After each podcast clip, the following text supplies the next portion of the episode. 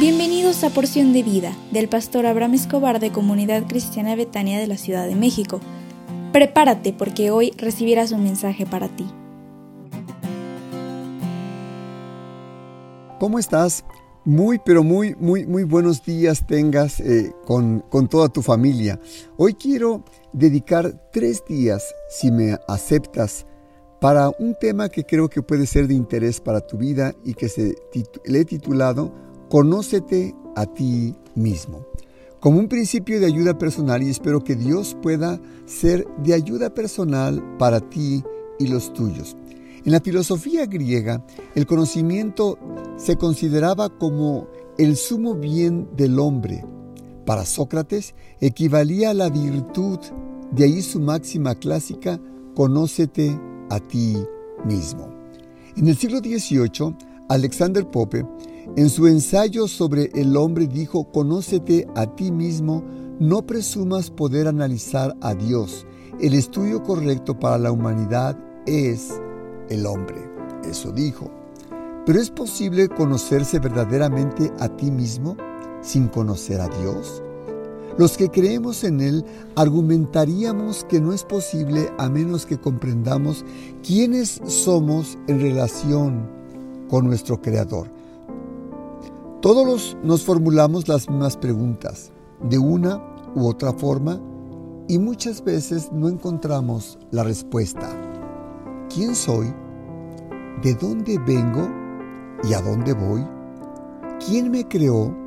¿Por qué estoy aquí? ¿Cuál es mi propósito en la vida? ¿A dónde iré cuando muera? ¿Qué es lo que significa vivir una vida excelente? ¿En realidad importa todo esto? ¿Y yo le importo a alguien en esta vida?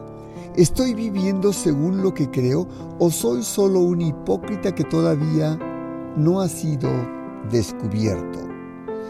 Los psiquiatras y los psicólogos han pasado años tratando de descubrir la esencia de los seres humanos. En verdad, han avanzado mucho, pero la pregunta es, ¿debemos darles crédito? Las preguntas que te acabo de mencionar están clarificadas en la Biblia y la verdad ante los ojos de quien quiera están tan claros y resueltos que solamente una persona, por muy sencilla que sea, las podría comprender. Debes tener claridad que Dios te hizo con un propósito. No fuiste hecho de la nada y no fuiste creado para quedarte sin un propósito en tu vida. Dios te formó para que puedas cumplir el propósito por el cual Él te creó en esta tierra. Existe una razón para ti. Dios te formó. Dios te hizo para que seas bendecido o bendecida y seas un instrumento para poder bendecir a otros. Tu fin en esta vida es la vida eterna. Yo quiero que tú pudieras entender después de algunos días esto que te estoy explicando en esta hora. ¿Me permitirías orar por ti? Padre, te suplico en esta hora por la persona que está escuchando este audio, para que pueda descubrir cuál es el propósito de su vida en esta tierra, que tú le creaste, que le amas y que tú tienes un, un deseo para él o ella, que sean felices, pero sobre todo que puedan conocer al Señor Jesús y que tengan vida eterna en Cristo Jesús. Amén.